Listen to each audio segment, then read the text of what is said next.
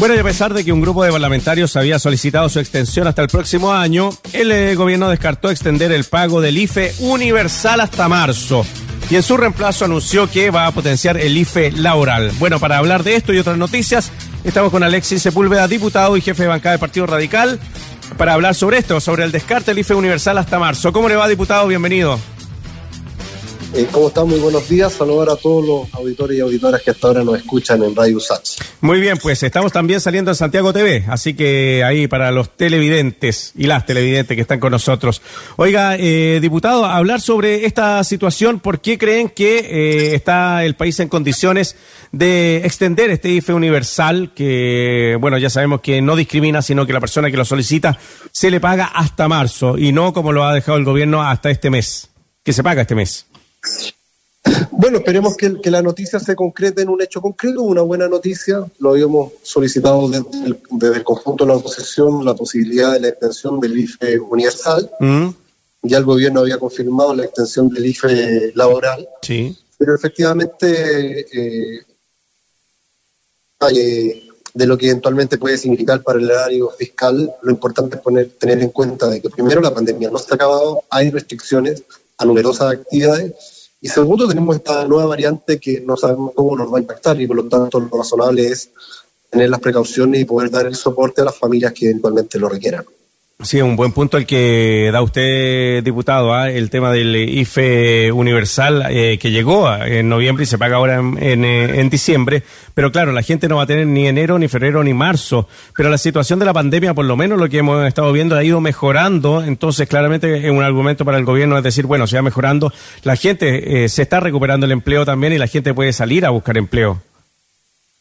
Sí, hay indudablemente la, época estival eh, genera mayor empleo en general en la historia de Chile, ¿no? Se, activan numerosas actividades, por cierto, la agrícola exportadora, que demanda mucha mano de obra, mucha actividad laboral, pero también hay otras actividades que están fuertemente dañadas y con gran nivel de incertidumbre. No se han podido recuperar del todo como el mundo de la gastronomía y principalmente el mundo del turismo. Las nuevas restricciones de acceso, eh, eh, lo han señalado los dirigentes del turismo, pueden tener un alto impacto en el empleo del sector y por lo tanto eh, hay áreas de la economía que todavía están golpeadas y algunas que evidentemente no se van a recuperar con la rapidez que otros sectores podrían haberlo hecho. Claro, pero si uno de los, de los temas que también se ha conversado, diputado, es que la gente no está saliendo a buscar trabajo por esto mismo, por el IFE.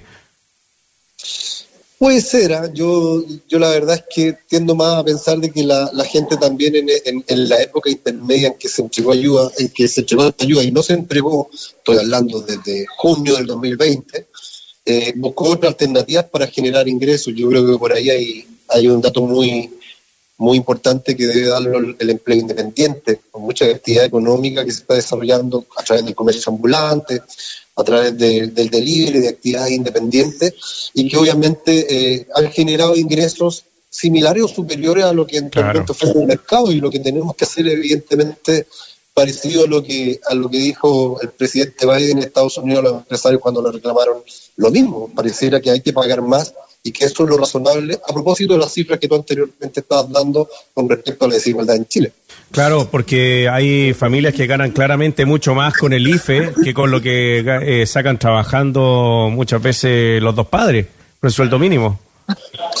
Claro, y, hay un sinnúmero de otras condiciones también, porque los espacios laborales rígidos con, con horario de trabajo también impiden muchas veces el, desarrollar otras actividades, por ejemplo, el cuidado de familiares enfermos que, requieren una, atención permanente, no le permite a muchas personas, por cierto, eh, ingresar al mundo laboral que lo quisieran, el mismo cuidado de los hijos para las mujeres, más allá de de las condiciones que entregan los establecimientos educacionales, las salas los jardines infantiles, que la oferta en ese ámbito es todavía limitada, también a muchas les impide poder ingresar y por lo tanto habrá que evaluar eventualmente el impacto que tiene el IFE. Eh, yo siento de que efectivamente los datos sobre desigualdad que, nos que tiene Chile son tan brutales que uno tiende a pensar que en general lo que se paga, los ingresos más bajos, lo que se paga, una persona no puede vivir y por lo tanto el desincentivo que existe hoy día a tomar esos puestos laborales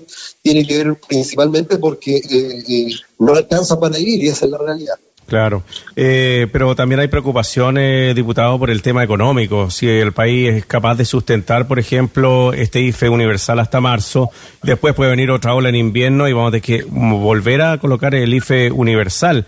No, mm, no hay una idea tal vez de focalizarlo más, eh, por ejemplo, en las personas de, que no han podido encontrar trabajo, en los adultos mayores, en las personas de, que se dedican al cuidado, por ejemplo, de, eh, de adultos mayores o de niños, enfocar en ese tipo de personas el IFE, más que sea universal para el que, el, que se inscriba? Sí, nosotros desde la banca hemos planteado la necesidad de mantener una ayuda especial a ciertos sectores de la población no sé si con la característica del IFE universal u otra, que efectivamente acoja a aquellas personas y familias que tienen problemas distintos. Desde ya lo que, lo que te he manifestado, lo que tú ratificas. O sea, imagínate para una familia con dos integrantes adultos y y, niños que tienen uno de sus hijos o un familiar a su cuidado que le impida a una de las dos personas trabajar esa familia, no solamente eh, eh, tiene, pierde la posibilidad de aumentar o duplicar sus ingresos, sino que termina asumiendo cargas económicas a propósito de los mismos cuidados. Yo creo que ahí es necesaria una focalización.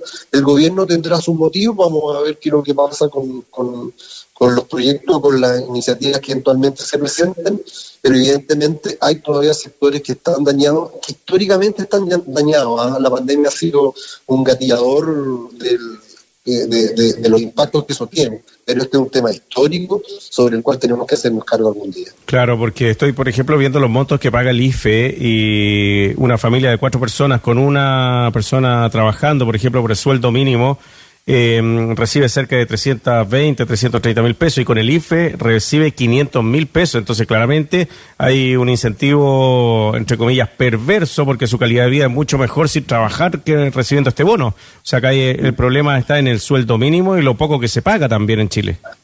Sí, yo creo que el sueldo mínimo está por muy bajo los requerimientos que tiene este país, que es carísimo. Si, si, digamos los 300, 350 mil pesos no vive nadie en Chile, que tiene que pagar arriendo, alimentación, transporte para ir a su trabajo. ¿ah? No estoy hablando ni siquiera de educación en ese ámbito, deberían eh, acogerse al, sistema público de educación y al sistema público de salud. Entonces, digamos las cosas como son. Chile es un país carísimo, el estándar de precios en Chile es muy alto. ¿ah? Cualquiera que ha viajado al extranjero lo puede, lo puede reafirmar y por lo tanto eh, parece insólito los ingresos que eventualmente Chile tiene, que yo creo que no son reales porque al final se obliga a todas las personas a buscar otras actividades distintas, adicionales, eventualmente a los puestos formales, que es lo que busca el gobierno. formalizar el trabajo, pero con eso no alcanza. Claro, estamos conversando con el diputado y jefe de bancada del Partido Radical, Alexis Sepúlveda, sobre esta propuesta que tiene la oposición de mantener el IFE universal por lo menos hasta marzo.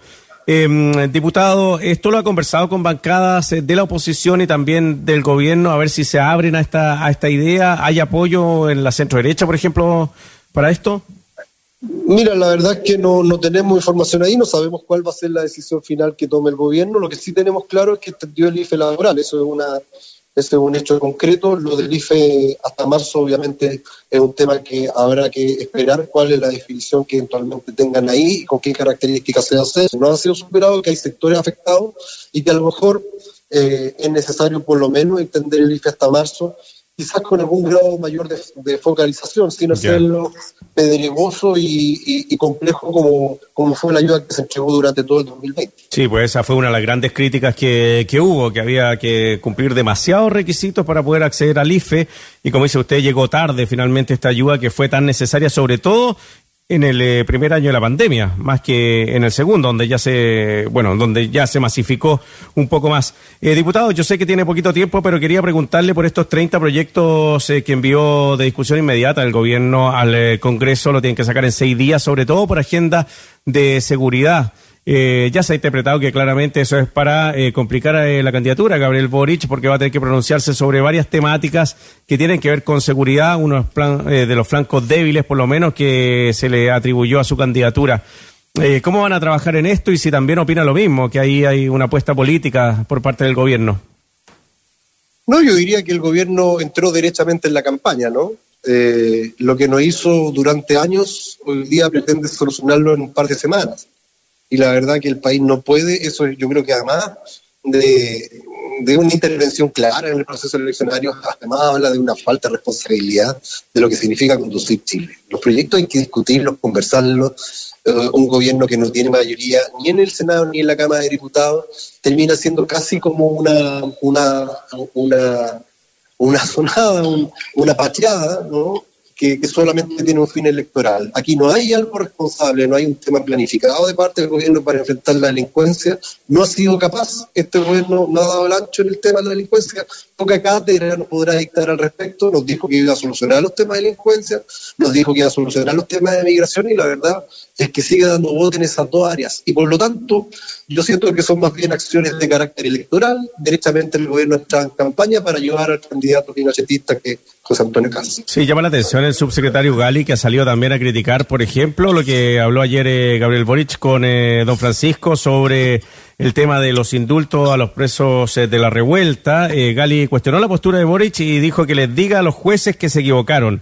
El, el, subsecretario Gali ha salido hace bastante tiempo ya a meterse en la política de ahí, en la política dura, del día a día. Bueno, el subsecretario es bueno para los micrófonos, para las cámaras, y, pero la verdad es que nunca se hace cargo de su responsabilidad. Aquí pareciera que es Gabriel Boric o la oposición la responsable de gobernar, de administrar uh, y dirigir los servicios eh, de las policías, tanto de investigaciones como de carabineros, el trabajo de la fiscalía o de los tribunales de justicia.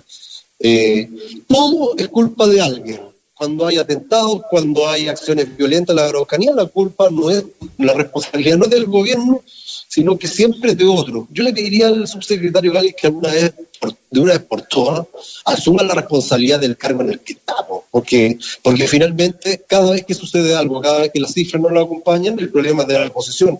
Y yo diría que el problema es justamente el subsecretario, que pareciera no tiene la capacidad para poder enfrentar la delincuencia adecuadamente prueba de ello son todas las situaciones que hoy día vive Chile. ¿Usted cree que se prorroga el estado de excepción en eh, la Araucanía, en la macrozona sur?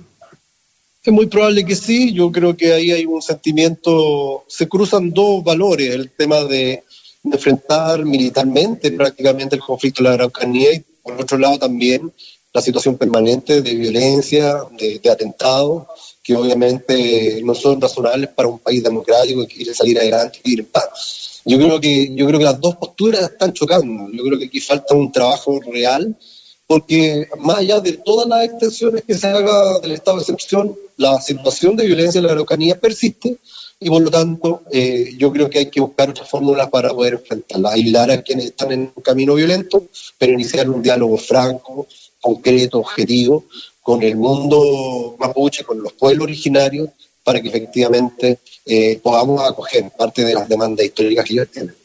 Muy bien, pues Alexis Sepúlveda, diputado y jefe de bancada del Partido Radical, conversando con nosotros acá en Estación Central de Radio Sachi y también Santiago TV. Un abrazo grande, diputado. Que tenga buen año. Hasta luego. Un abrazo igualmente, que pasen un muy buen año y que sigan funcionando con esa independencia que siempre ha tenido Radio Sachi. Un abrazo. Muchas gracias, hasta luego.